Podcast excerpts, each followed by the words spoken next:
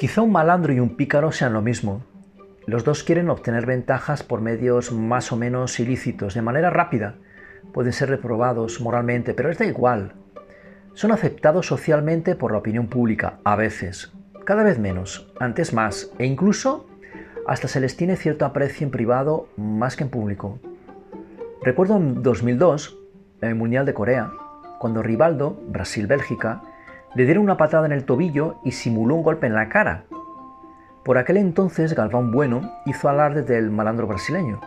Me chocó, pero lo resaltó como virtud, cuando en mi modesta opinión ni en España ni en Brasil un malandro y un pícaro son receptores de ninguna virtud.